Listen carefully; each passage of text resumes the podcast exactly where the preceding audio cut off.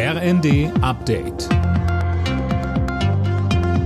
Stündlich neu. Auf den Punkt informiert. Ich bin Holger Dilk. Guten Tag. Ab morgen reden sie wieder miteinander, die Deutsche Bahn und die Lokführergewerkschaft GDL. Vor den neuen Tarifgesprächen ist GDL-Chef Weselski zuversichtlich. Christiane Hampe. Ja, der Gewerkschaftschef geht davon aus, dass jetzt beide Seiten einen Kompromiss erzielen wollen. Das sagte Weselski dem Online-Portal web.de News. Bahn und GDL haben ja abgemacht, dass es in den kommenden vier Wochen bis zum 3. März erstmal keine Streiks geben soll. Außerdem hat man sich eine Schweigepflicht nach außen auferlegt.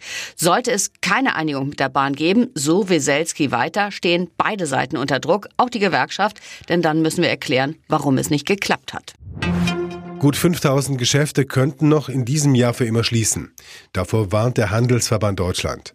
Die Corona-Jahre hätten den Niedergang dramatisch beschleunigt, sagte HDE-Präsident Alexander von Prehn zu Bild. Viele Innenstädte seien schon seit Jahren in einem kritischen Zustand. Bundesjustizminister Buschmann will ein neues familienrechtliches Modell einführen, die Verantwortungsgemeinschaft. Michelle Kolberg, für wen kommt denn sowas in Frage? Gedacht ist so eine Verantwortungsgemeinschaft zum Beispiel für Alleinstehende, die sich gegenseitig helfen wollen, aber kein Paar sind und nicht heiraten wollen.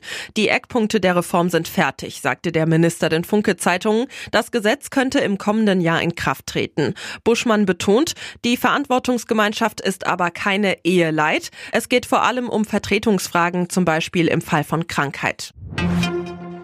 Bei Fußball-Bundesligist VfL Wolfsburg steht Trainer Robert Kovac unter Druck. Sein Team muss heute im Spiel gegen Hoffenheim punkten, um den Anschluss an die internationalen Plätze zu halten.